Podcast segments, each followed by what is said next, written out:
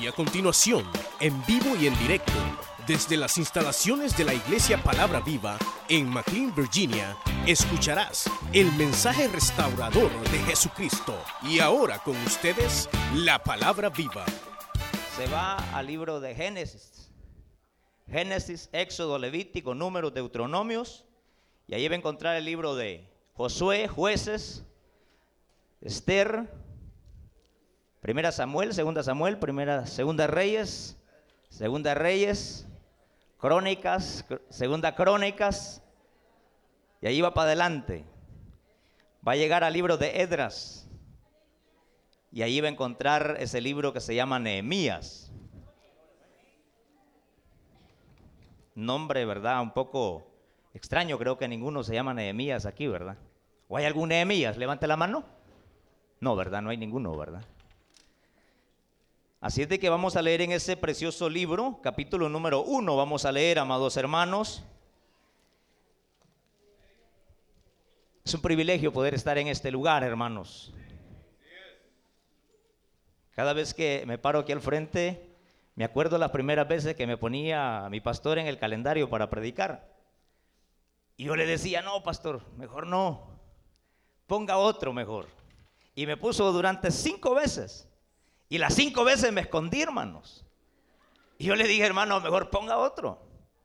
Porque yo no me siento capaz de predicar al frente. Y el hermano ponía otro. Y entonces hubo una vez que me puso el día miércoles. Él le toca el miércoles, me dijo. Y no le dije yo, mejor ponga otro. Ponga ahí el varón que está aquí, le dije yo. Entonces, eh, cuando íbamos en el carro de regreso para la casa, me dijo mi esposa, ¿cómo es que predicas en las reuniones familiares y no vas a pasar al frente a predicar?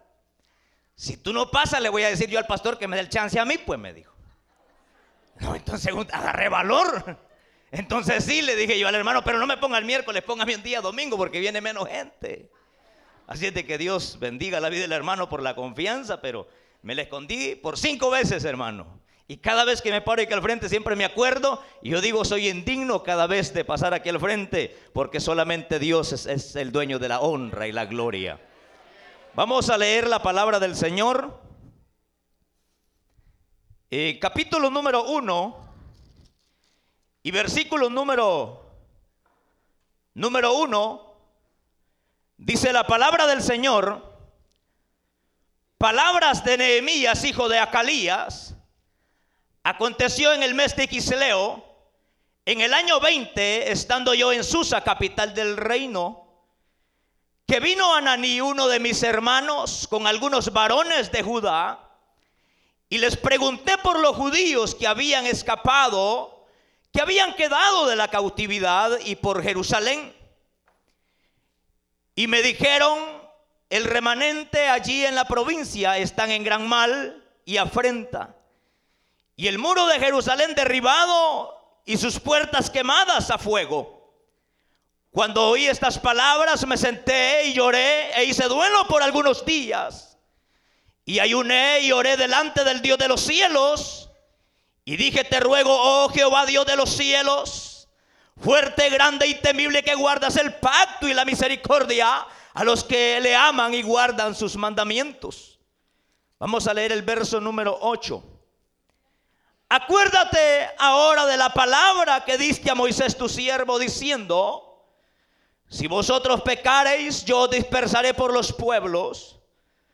Pero si os volviereis a mí y guardareis mis mandamientos y los pusiereis por obra, aunque vuestra dispersión fuere hasta el extremo de los cielos, de allí os recogeré y os traeré al lugar que escogí para hacer habitar allí mi nombre. Tengan la bondad de sentarse, amados hermanos. Vamos a orar. Vamos a pedirle al Señor que Él nos ayude. Padre, te damos gracias. Muchísimas gracias, Señor, porque podemos adorarte. Muchísimas gracias, Señor, porque podemos bendecir tu nombre. Muchas gracias, Señor, por tu pueblo en esta noche reunido en este lugar. Muchas gracias Señor porque nos permites meditar en tu santísima palabra. Te ruego Espíritu Santo que hables a cada vida. que hables a nuestro corazón, Señor.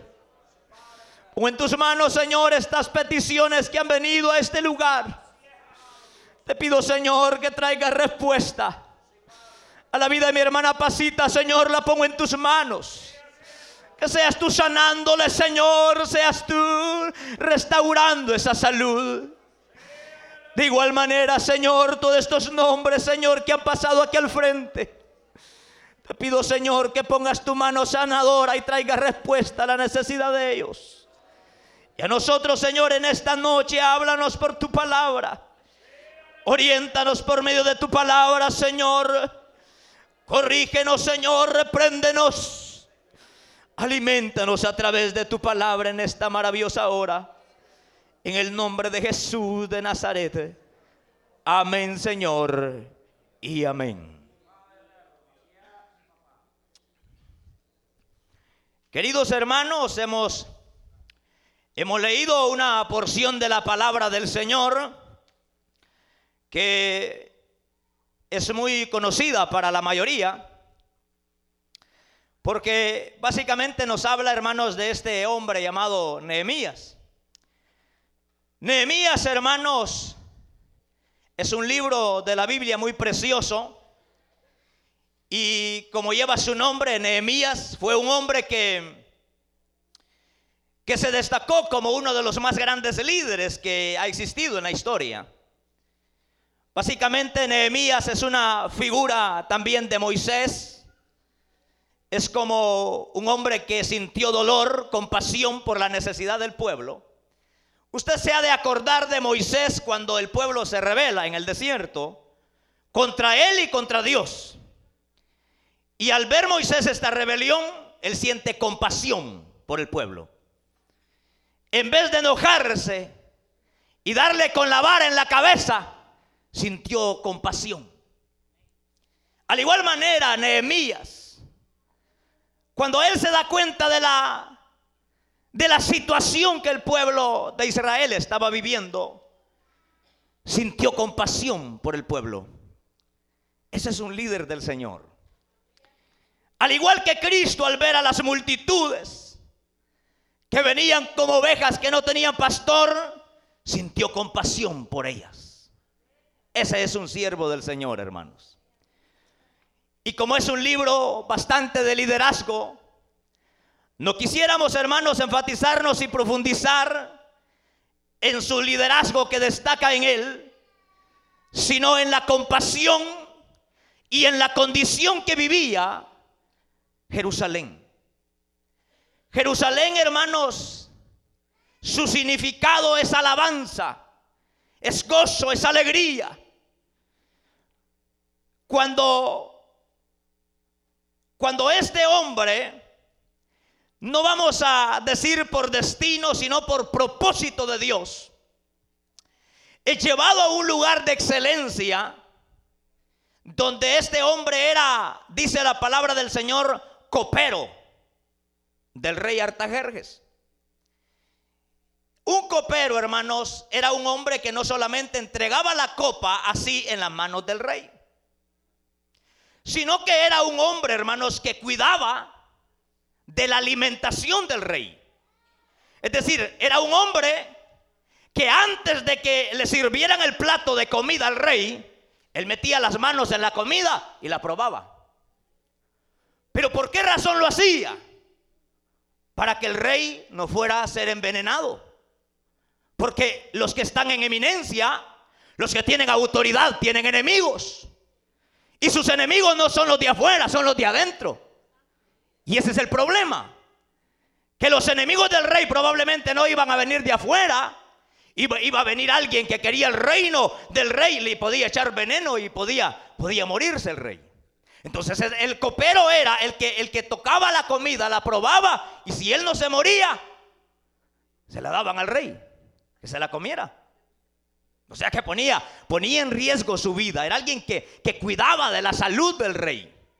Pero la situación es, hermanos, que por propósito de Dios, porque, porque no existe la suerte para los hijos de Dios, lo único que existe son los planes que Dios tiene para nuestra vida.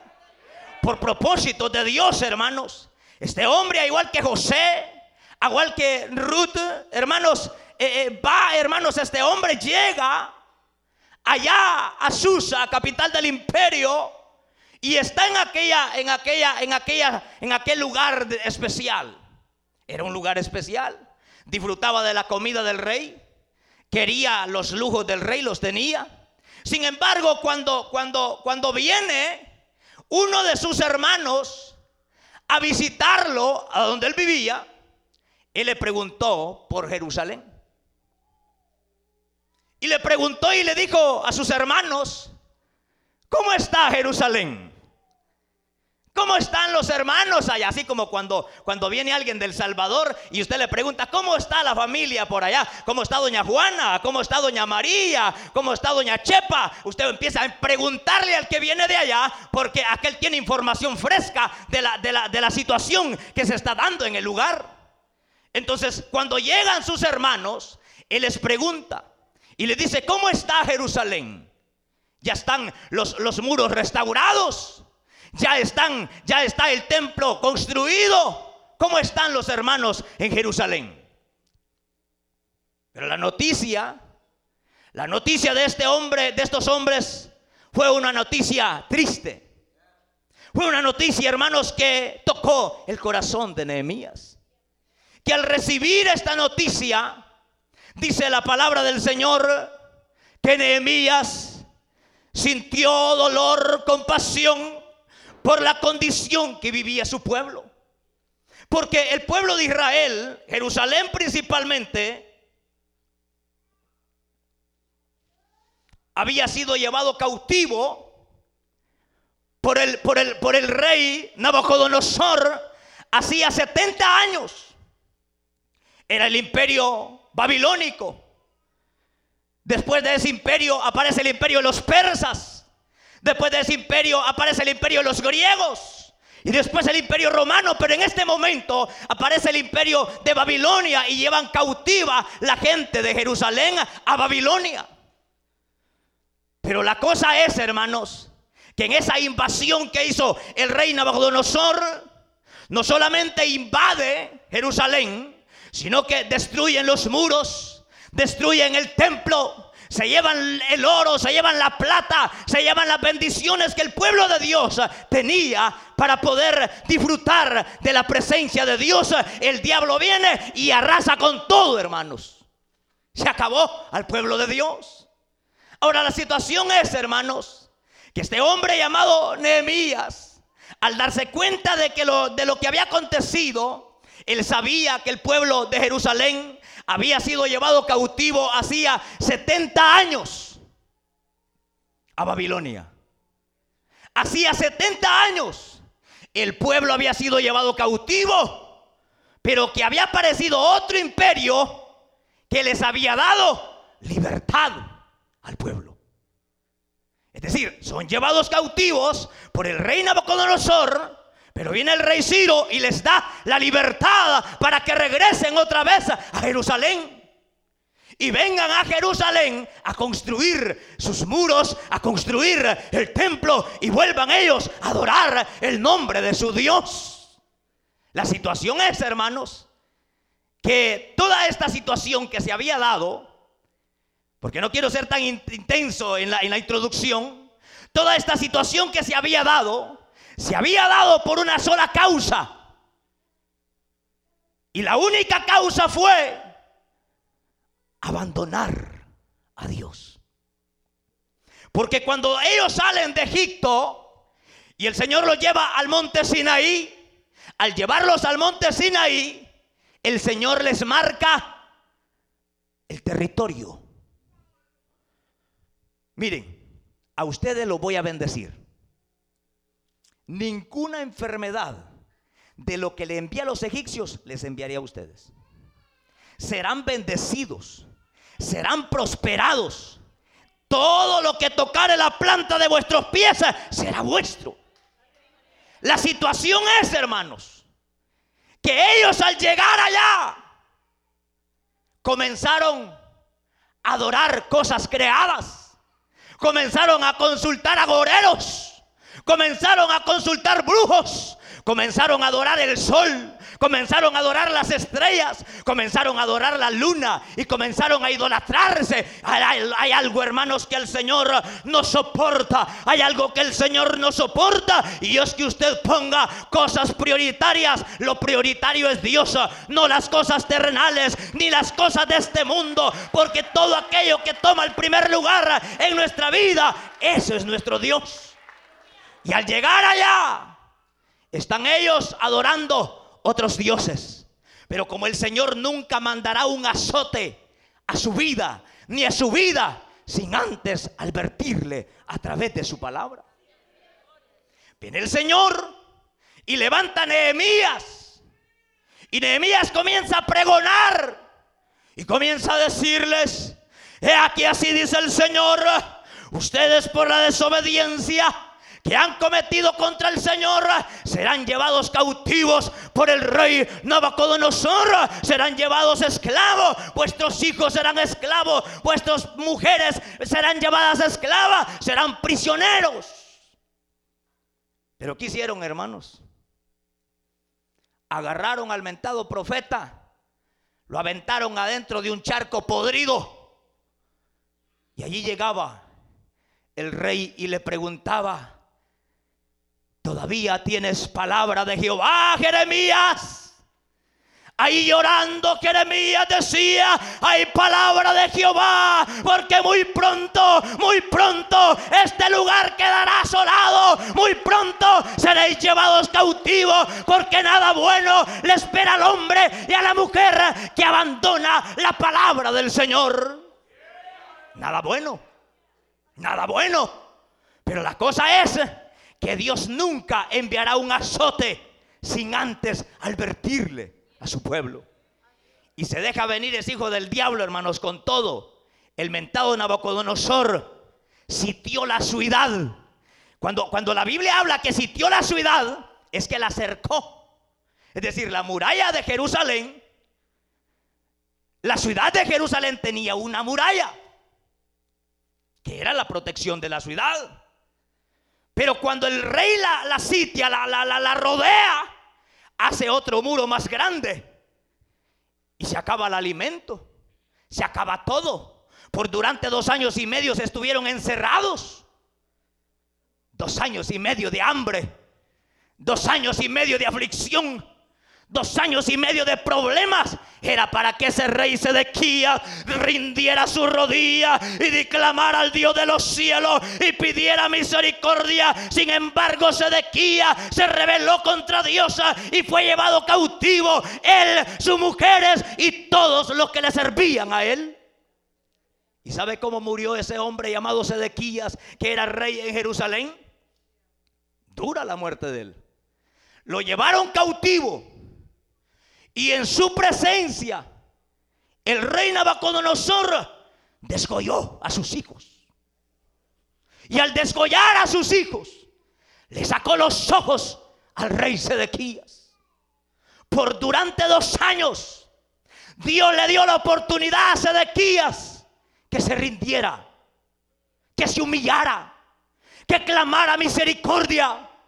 Pero en ese tiempo el mentado rey se envaneció y dijo, no, no me voy a rendir porque yo soy macho y a esos machos se los lleva el diablo, hermanos. A esos que dicen, ah, a mí no me llega y si, a mí me quieren mandar, a mí que no se metan conmigo. Yo soy el macho, yo soy bueno para esto, yo soy buen. Mire, hermano, aquí no hay machos, aquí todo. El que se humilla delante de Dios alcanza la misericordia. Pero si no nos humillamos, recibiremos retribución por nuestras obras. He llevado cautivo. Y no solamente le vuelan los ojos lo metieron en un chuzo y lo asaron al fuego. Asado lo hicieron. Y allá está Nehemías. Y allá está el pueblo. Nehemías está en otro lugar. Ya habían pasado 70 años.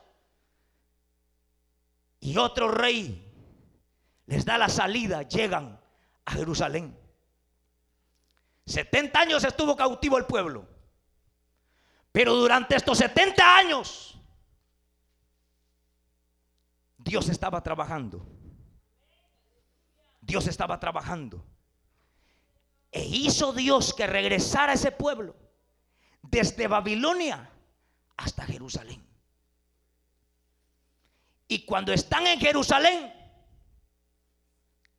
la idea era que al llegar a Jerusalén comenzaran a construir el muro, edificaran el templo, buscaran un lugar, un templo para adorar a Dios. No, pues ellos llegaron. Ellos eran libres. Ya habían pasado más o menos 15 años que ellos habían llegado a su tierra. Ya no eran cautivos por el rey Nabucodonosor, sino que ahora habían regresado a su tierra. Ahí estaban. Y cuando van a allá al imperio, dice Nehemia, ah, ¿cómo está la familia? ¿Cómo están los hermanos? Ya son pastores los hermanos, ya son líderes, ya son siervos del Señor. No, le dicen los hermanos, no, no, nada de lo que tú estás preguntando. Allí en Jerusalén está quebrada la cosa. Allí en Jerusalén el muro está derribado. Allí en Jerusalén el templo está derribado. Allí en Jerusalén la gente está en vergüenza, está en oprobio, están fregados. Entonces este hombre llora, ora, ayuna y presenta la necesidad del pueblo al Señor. Porque a él le sorprende. A él le sorprende escuchar esta noticia. Porque el pueblo había regresado de la cautividad, pero seguían siendo esclavos.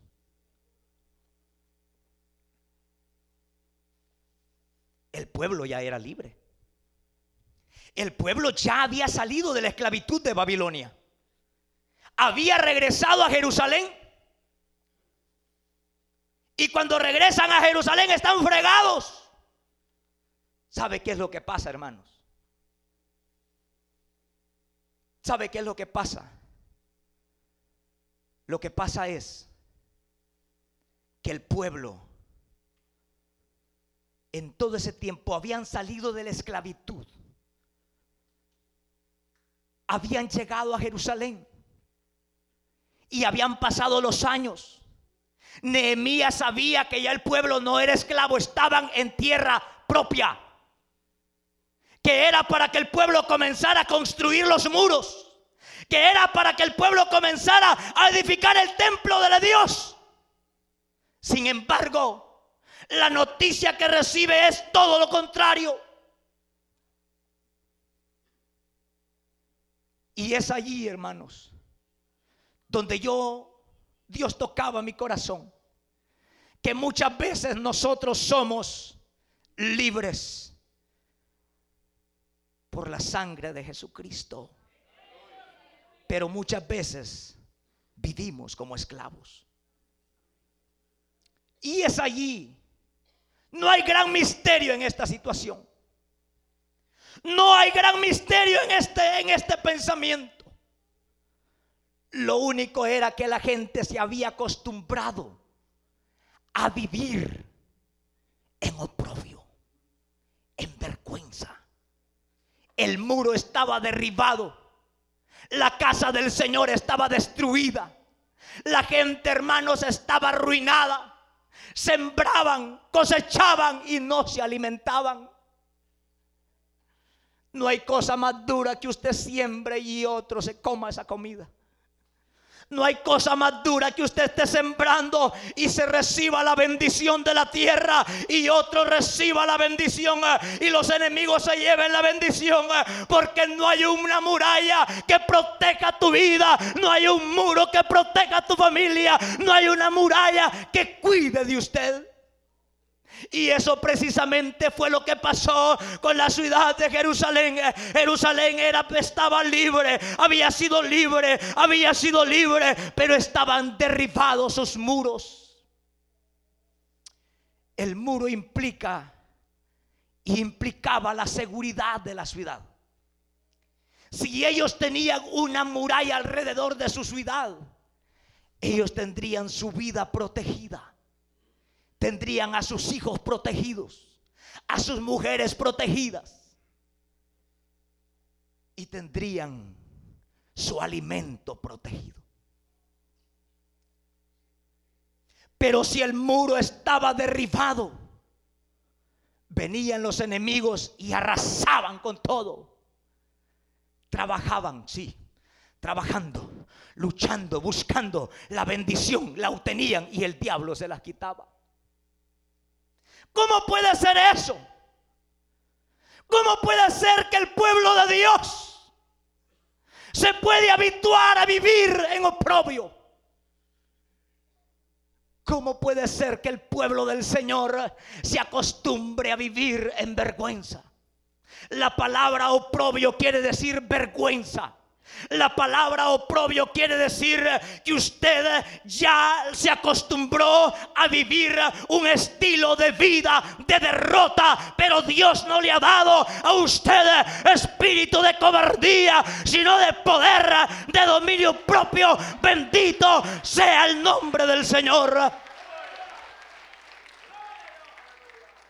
El pueblo se había acostumbrado a llevar un estilo de vida.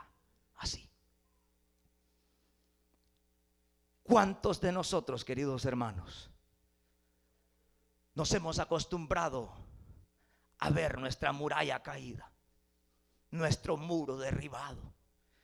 Y viene el diablo con todo, hermanos, con todo. Viene el diablo con todo. Y ¡pau! Penetra a nuestra casa. Penetra a nuestra salud. Penetra a nuestra vida penetra nuestra finanza, penetra a nuestra integridad, penetra todo lo que tenemos y nos deja arruinado y nos lleva la salud y nos lleva el dinero y nos lleva la mujer y nos lleva los hijos solamente por haber abandonado la palabra, solo por haber abandonado la palabra. Por eso dice la palabra del Señor, si mi pueblo se humillare, sobre el cual mi nombre es invocado y orare y buscaré mi rostro yo iré desde los cielos, perdonaré su pecado y sanaré su tierra. ¿Cómo está nuestro muro, hermanos? Está caído. Muchos de nosotros nos gastamos trabajando y no vemos nada, hermanos. ¿Por qué? ¿Por qué, hermanos? ¿Por qué no echamos un, un vistazo? ¿Por qué? ¿Qué muro hay que levantar en nuestra vida?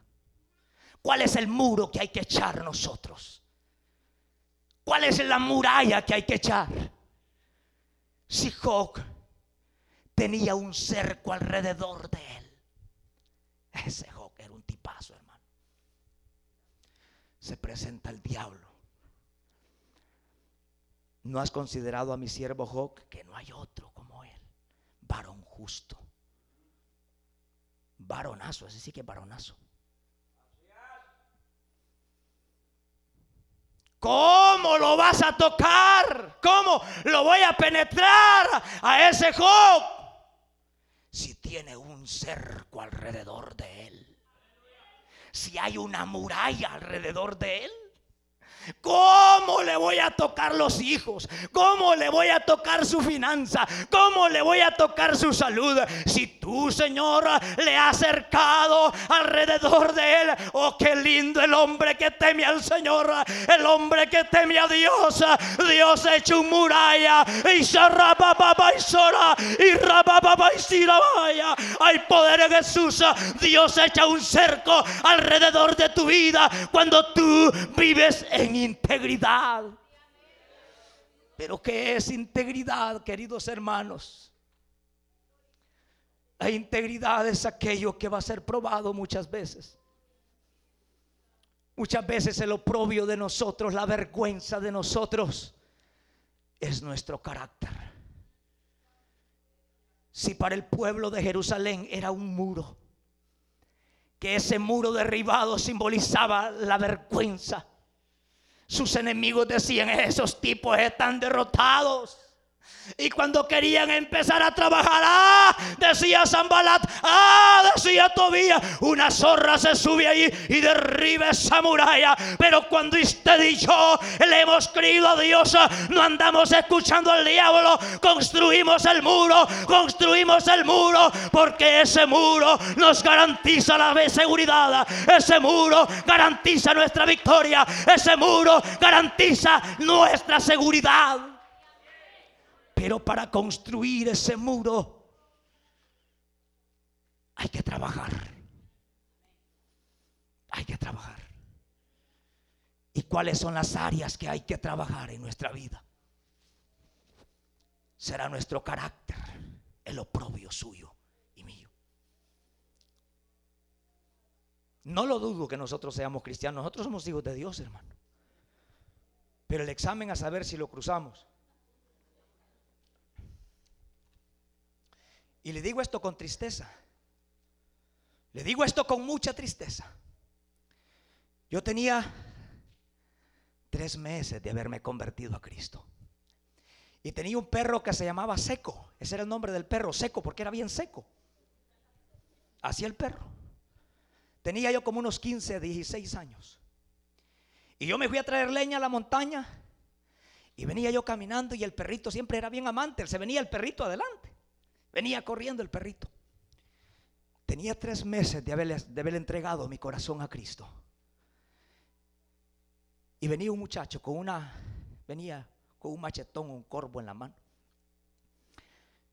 Y me dijo, ¿y ese perro es tuyo? Sí, le dije yo, se llama Seco. Oh, ok, me dijo. Sacó una gran ondiona y le puso una gran piedra. Hizo el perro. ¡Plum! Le volaron los ojos. Lo mató. Claro, yo todavía estaba cipote. Y le dije yo llorando, no lo hubieras hecho. Ah, me vas a matar, me vas a matar, me vas a matar, me. Dicen que los cristianos evangélicos no se enojan, me dijo. Dicen que los evangélicos no se enojan, me dijo. Esas cositas, hermano, son pequeñas pruebas que a uno lo forman en la vida cristiana. Cuando yo llegué a la iglesia en la tarde, y el perro me dijo, porque como yo lo llevaba a la iglesia, el perrito se metía hasta adentro, hasta en el púlpito andaba el perrito, como usted sabe que allá las iglesias son de tierrita. Se metía y se metía debajo del púlpito donde predicaba el pastor y se metía el perrito. Y les extrañó que yo llegué sin el perro. Y me dijo un hermano, y venía el perro, me lo mató fulano. ¿Para qué le dije eso, hermano? Mire, me dijo, yo soy hijo de Dios, pero este corvo que ando aquí no es cristiano, hermano. Si me hace eso a mí, que se la empareje conmigo, hermano. Yo le voy a echar una ayudadita a Dios. Desde allí no somos nada, hermano desde ahí estamos fracasados. Dios muchas veces nos prueba nuestro carácter. Dios muchas veces nos muele. Dios muchas veces prueba. Dios muchas veces promete. Dios muchas veces permite a los mismos siervos del Señor para que nos muelan el carácter. A ver cómo reaccionamos. A ver si sacamos el corvo. A ver si sacamos el machete. Pero cuando Dios está trabajando en tu carácter, te quedas. Que Dios solucione que Dios solucione nuestra vida. Ese es muchas veces nuestro oprobio. El oprobio puede ser el carácter nuestro, que somos explosivos. Con una cosa sencilla que nos hagan, respingamos para arriba con el machete en la mano. ¿Cómo estamos, hermano? Eso fue un perro. Y si hubiera sido a mí que me hubieran pegado una pedrada, como dijo Cristo cuando él vio a Jerusalén. Cuando Cristo vio a Jerusalén, dijo estas palabras. Oh Jerusalén, Jerusalén, tú que matas a los profetas y apedreas a los que te son enviados. Cuántas veces quise arrullarte como un padre arrulla a su hijo. Cuántas veces quise acogerte como un padre arrulla a su niña para que no le hagan daño. Pero tú no quisiste. Oh Jerusalén, Jerusalén, tú que matas a los profetas. Uno de los problemas del pueblo de Jerusalén fue la falta de honra a sus profetas. La palabra honra tiene un peso extraordinario. La palabra honra tiene un peso extraordinario. Si nosotros como iglesia del Señor estuviéramos conscientes de lo que significa honra, nuestra vida no estaría en oprobio. La palabra honra es poder cubrir la vergüenza de mi hermano. La palabra honra es proteger la espalda de mi líder. La palabra honra es no comerme a mi hermano cuando no está conmigo. Muchas veces nosotros vivimos en pobreza, vivimos en miseria, vivimos llevando una vida desgraciada porque no hemos sabido honrar a nuestros líderes. Eso tiene un poder extraordinario. Eso tiene un poder extraordinario. Eso tiene un poder extraordinario. Eso por esa razón Cristo no hizo ningún milagro en Nazaret. Porque la gente vio la humanidad de Jesús, no vio lo espiritual que había dentro de él. Este, este es hijo de doña María, este es hijo de don José. ¿Te acordás que con él estudiamos juntos?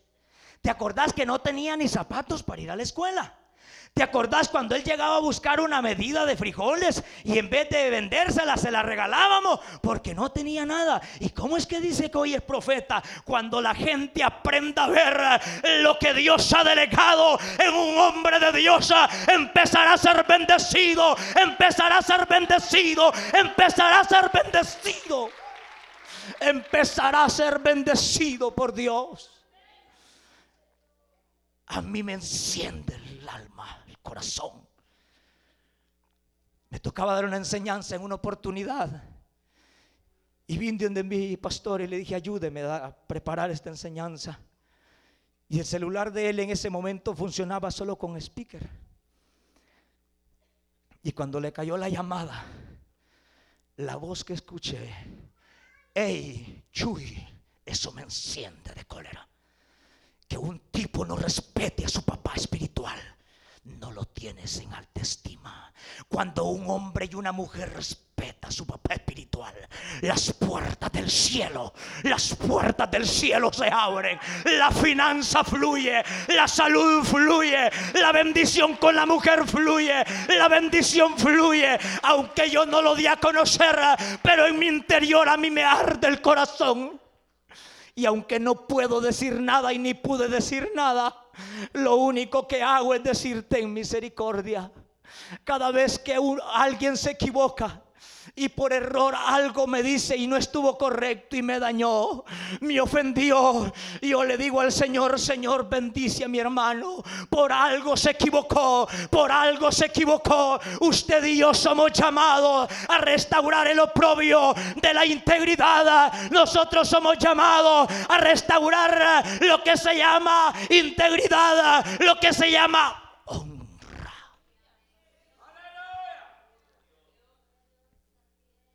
Chico Ramírez, le dije yo a mi papá, ¡pau! Me dio una trompada. Me llamas papá.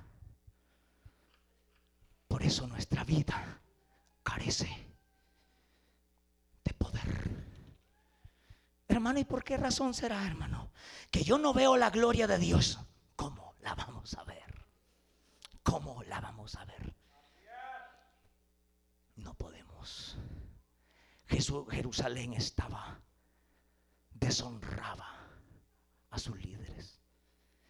Y al deshonrar a sus líderes, fracasaban. Y lo más duro es que el que deshonra es porque no ve la parte espiritual de sus líderes. En lo humano todos somos iguales. Todos somos iguales. Y para Cristo todos somos iguales. Pero la familia de Leví no era igual a todas las familias. Allí nacían los sacerdotes los encargados de ofrecer sacrificio a Dios. Esos hombres merecían honra, al igual que David, al igual que David. David es, dijo el diablo que te anda persiguiendo, arráncale la cabeza, vuélale la cabeza, guárdeme Jehová, que yo levante mi mano contra el ungido, que guárdeme Jehová, que yo levante mi mano contra el ungido. ¿Sabe por qué? ¿Sabe por qué el hijo de Noé recibió una maldición de su padre? ¿Sabe por qué? el hijo de Noé recibió una maldición de su padre. El hijo de Noé era para que él cubriera la vergüenza de su papá. Su padre se emborrachó y estaba bien fondeado. Eso no te acredita o no me acredita a mí para divulgarlo. Estoy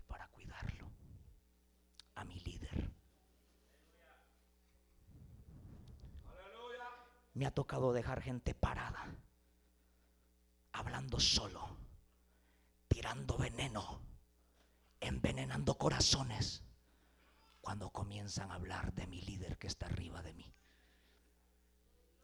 Yo he sido puesto para cuidar a ese muchacho. Yo he sido puesto para protegerlo. Si tú te equivocas que estás dirigiéndome a mí, yo voy a orar por ti. Si tú te equivocas porque tú me estás, tú eres, eres un ser humano. Tú eres mi papá, tú eres mi supervisor, como usted le quiera llamar. Pero si tú te equivocas, yo estoy para protegerte, no para divulgar tu error, no para contarle a medio mundo tu error. Estoy para cuidarte cuando la iglesia del Señor aprenda a honrar a sus líderes. Los cielos se abrirán, echa un muro, echa un muro alrededor de tu líder y entonces Dios ah, echará un muro alrededor de ti. A hoy en la mañana me dijo mi esposa, fíjate que voy a ir a sacar la licencia, pero estoy nerviosa. Ya oré muchas veces, me dijo. Ahora ya no ore, le dije. Solo dele la gracia a Dios por la licencia. Tengo que seguir orando. No, ahora ore por el pastor, por el hermano anciano, por el hermano Minor, por el hermano Leopoldo, por el hermano Marvin, por mi hermano Germán, por mi hermano Baltasar, por mi hermano Julio, por mi hermano Juan. Ore por esos timones que llevan el ministerio. Ore por ellos. Cuando tú veas un error en ellos, no tires veneno de áspid por tu boca. Que Dios tenga misericordia a aquellos que oyen, aquellos que reciben el veneno de áspid Aquel hijo del diablo que critica a su líder es un hijo del diablo, es un core, es un datán, es un avirán. Que Dios tenga misericordia. Dios te ha llamado para cuidar a tu líder. No lo critiques, aunque no crees que esa reunión tú sos llamado a cuidarlo, a protegerlo. Si te ofendió, ora por él. El día que yo hable de un líder y usted me oiga, deme una trompada en la boca. No grites en el púlpito de no criticar cuando tú lo estás haciendo. Somos llamados a cubrir la nación de Jerusalén. La ciudad de Jerusalén apedreaba a los profetas. Jesús ni un milagro en Nazaret. Bueno, me voy. Unos pocos milagros, muchachos. No puedo hacer más, son poquitos. No porque no quiera. ¿Sabe por qué? Porque la incredulidad de ustedes es grande. Es grande. No creía. ¿Y este quién es, pues? No es el vendedor de puertas. Este es el carpinterito. ¿Se acuerdan ustedes?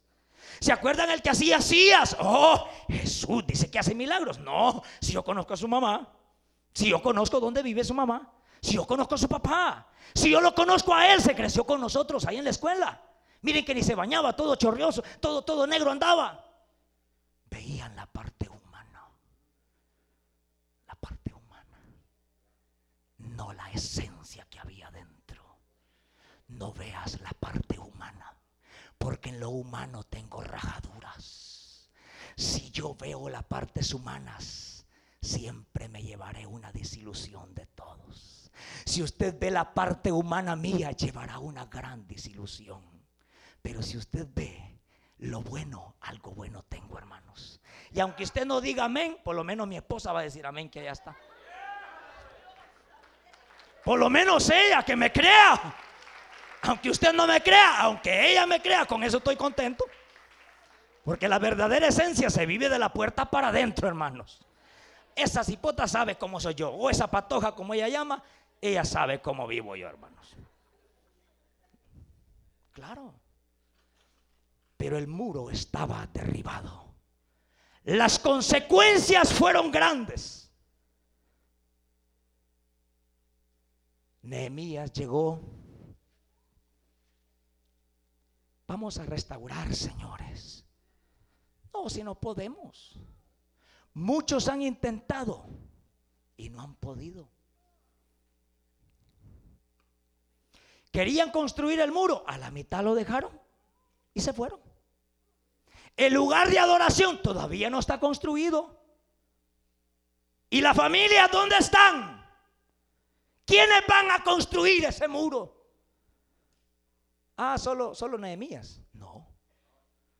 Usted. Amén. Usted y yo vamos a construir un muro. Que ese condenado diablo cuando venga pegue con la frente en ese muro, hermano. Y no le ande robando el gozo a usted, hombre. Que no ya no vive en oprobio usted. Que usted viva en la bendición de Dios. Que usted viva en la bendición de Dios. Que usted viva en la bendición de Dios. El muro suyo no lo va a construir su pastor. No. Usted mismo. Cuando usted empiece a orar por su líder, hay un muro que se está formando. Hay un muro que se está formando hay una muralla que se está formando.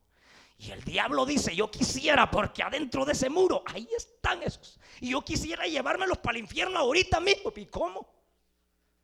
Pero cuando nosotros no tenemos el temor de Dios, la palabra de Dios en nuestro corazón, hay portillos, hay escombros, donde el diablo viene y mina nuestra casa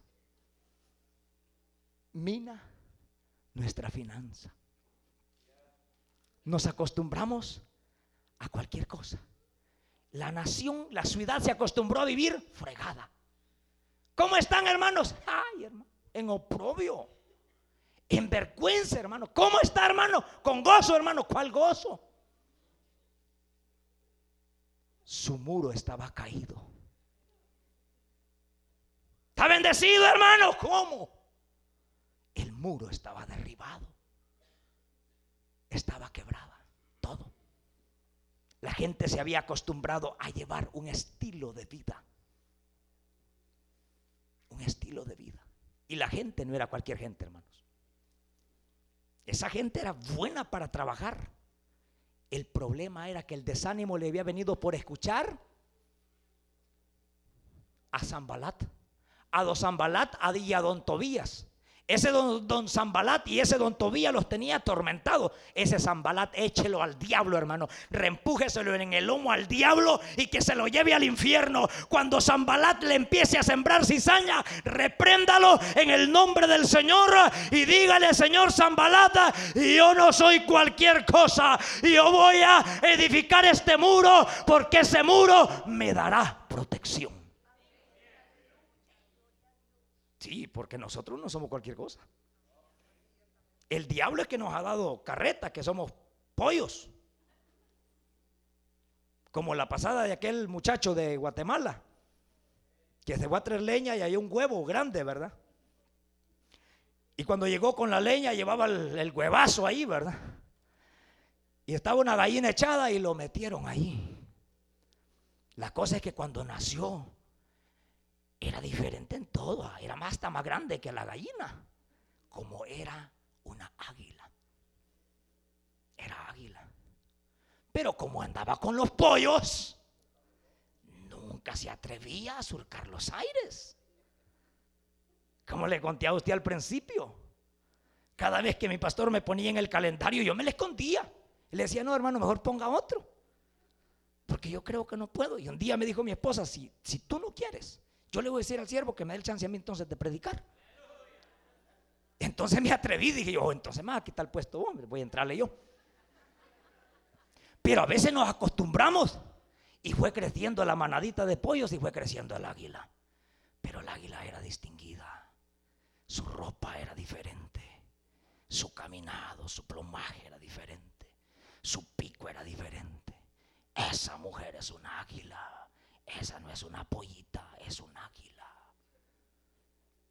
Ese hombre es un es un águila. Pero como andaba con los pollos, él aprendió a hacer todo lo que hace un pollo, papá. Empezó a picotear los pollos. Y el águila también. Y de repente echó un vistazo hacia arriba. Tan solo, dijo el águila, pudiera surcar los aires. Como esos que vuelan ahí. Y como siempre hay alguien que a usted lo motiva. De los mismos pollos le dicen a usted, tú puedes. De los mismos pollos que pican el suelo le dicen, tú puedes. Si yo no lo he logrado, por lo menos tú lógralo. Siempre de los mismos pollos le transmiten vida a usted. Y tú puedes, le dicen. Y otros pollos le decían, no vas a poder. No vas a poder. Si vos, vos naciste para picar el piso, el suelo. Tú naciste para criticar. Tú naciste para aventar veneno de áspid por tu boca. Nunca vas a cambiar. Nunca tu corazón se va a transformar hasta que se atrevió a que Dios hiciera un cambio en su vida. Empezó a levantar las alas y empezó a surcar los aires. Y empezó a surcar los aires. Y empezó a surcar los aires. Y se dio cuenta que no era una veneno de áspid. No era un hombre para criticarla. No era una mujer para criticarla. Era una mujer para surcar los aires. Para poder volar como águila. Usted no ha sido llamado para picar el piso. Usted ha sido llamado para surcar los aires. Y cuando usted picotea el piso, cuando usted se comporta como un pollo. Y a los pollos se los lleva la tristeza, hermano. Llega el gavilán y se los lleva a comérselo allá un palo de no sé de qué, no sé cómo se llamaba, así se, se llevaban el pollo. El pollito por allá pillando y se lo llevaban. Pero un águila pelea atrévase, gavilán, de agarrar un águila de las que están aquí en esta noche va a salir picoteado en esta noche. Cuando el diablo venga con tentaciones, cuando el diablo venga con crítica contra tu líder, contra quien sea, contra tu mujer, entonces dígale diablo, yo no soy pollo, hoy vas a salir picoteado, hoy te voy a herir con mi pico porque yo soy águila que puedo surcar los aires. No soy pollo que critica a mi esposo. Sí, tremendo. Águila. El pueblo era un pueblo tremendo. Pero se había acostumbrado a vivir en derrota. ¿Por qué, hermanos? Ahí concluimos. ¿Por qué?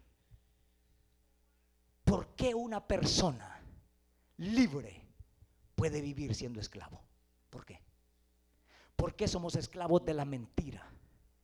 ¿Por qué somos ladrones? ¿Por qué somos mentirosos? ¿Por qué nosotros somos falsantes? Falseamos en todo.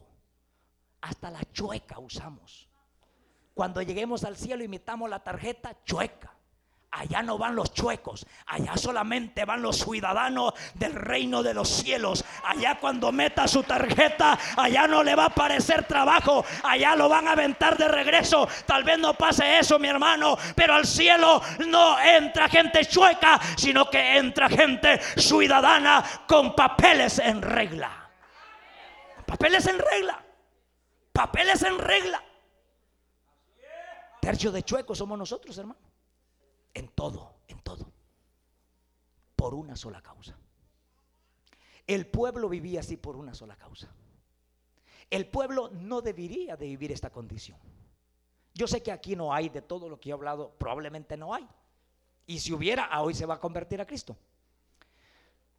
Pero yo le voy a decir algo. Dentro del pueblo de Dios puede ser que haya alguien en esa condición.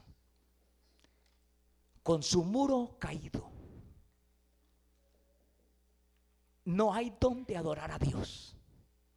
El muro, el templo de adorar a Dios caído. Derribado. No hay oración.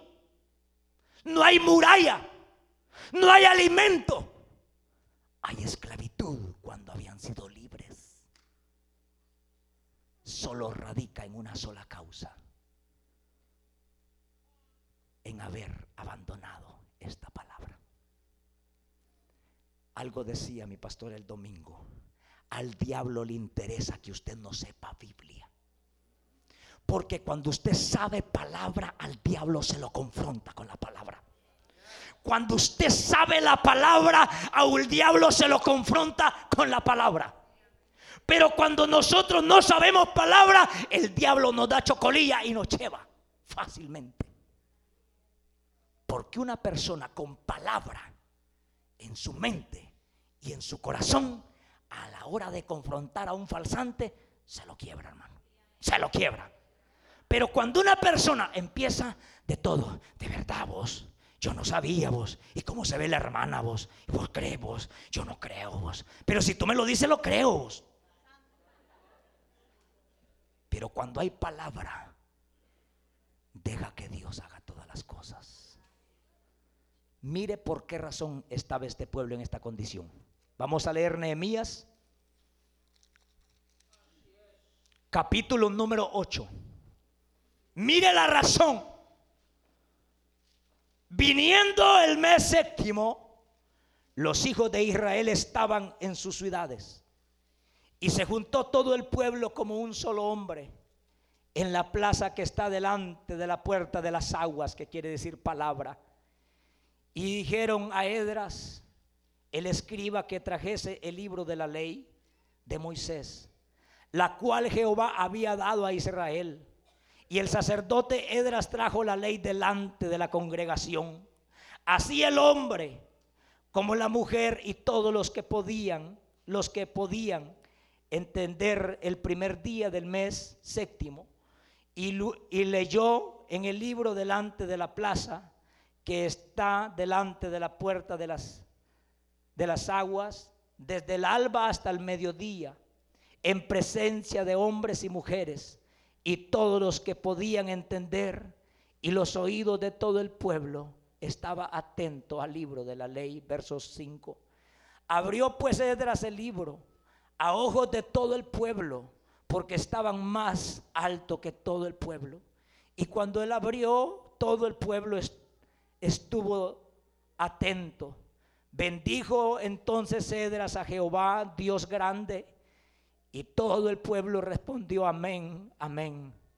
Alzado sus manos, alzó sus manos y se humillaron y adoraron a Jehová, inclinándose a tierra. Cuando yo leía esta porción, no podía terminar de leerla. A mí me hacía llorar esta porción bíblica. Porque solamente hay una causa para que el diablo no te rote. Solamente hay una razón, hermanos. Y es que Dios no sacó al pueblo de la esclavitud para que adoraran la luna, las estrellas, consultaran a los muertos, no. Dios lo sacó de la esclavitud a usted para que usted lo adore a Él. Al final este pueblo después de haber recibido la lectura de la palabra. Mire qué tremendo. ¿Qué necesidad hay, hermanos, de ser llevados cautivos a Babilonia? ¿Qué necesidad hay de poder nosotros, hermanos, ser llevados cautivos? cuando podemos nosotros humillarnos delante de Dios. Lo que hizo este pueblo fue lo correcto.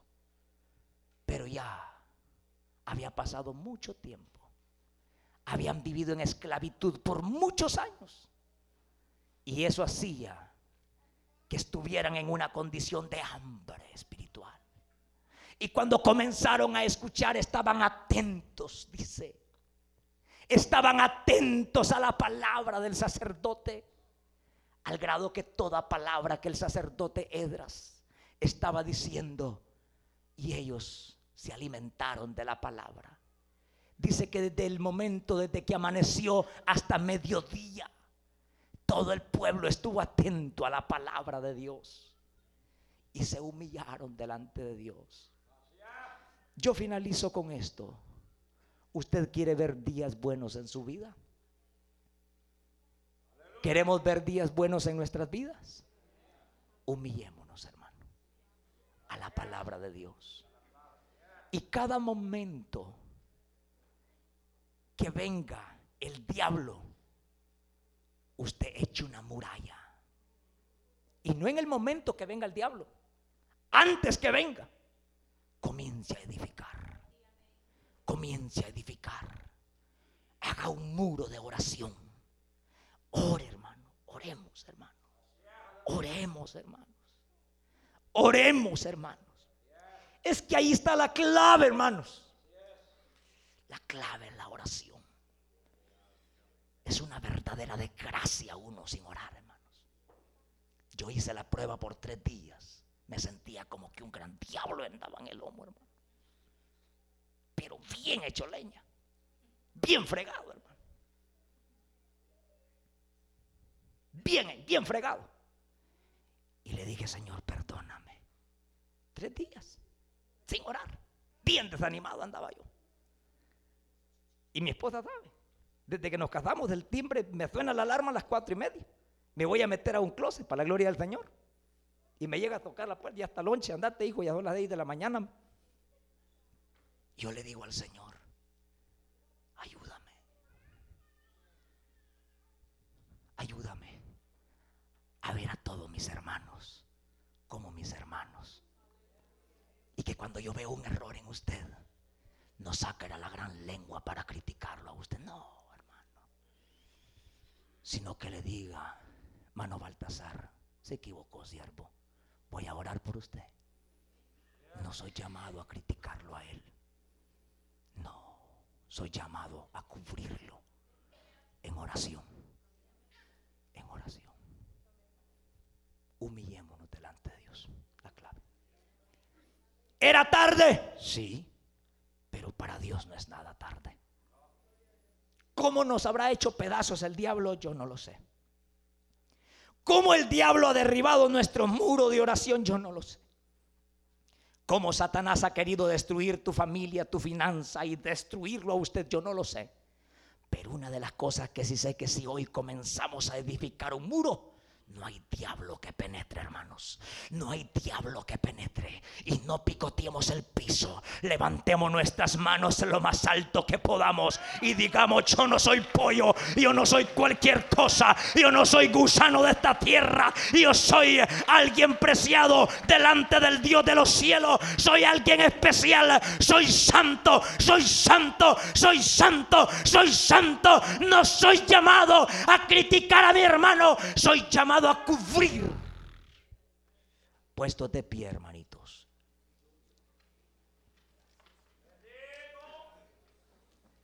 Es una sola clave, palabra y oración. ¿Cuántas veces, muchas veces el diablo ha llegado con veneno de áspida a tu casa?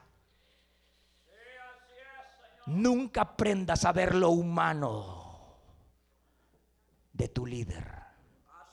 Aprende a ver lo que Dios ha dado a él. Cuando tú comiences a honrar, la ventana de los cielos se abrirán.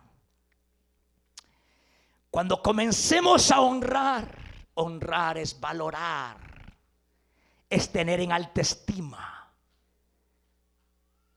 aquel líder que está adelante de nosotros. No abramos nuestra boca, hermanos, para criticar. No abramos nuestra boca para descubrir la vergüenza de nuestro hermano. No abramos nuestra boca para descubrir Usted escuchó el mensaje restaurador de Jesucristo desde las instalaciones de la iglesia Palabra Viva en McLean, Virginia. Si este mensaje ha sido de bendición para su vida y necesita oración, contáctenos al teléfono 571-633-0469. 571-633-0469. Que Dios le bendiga.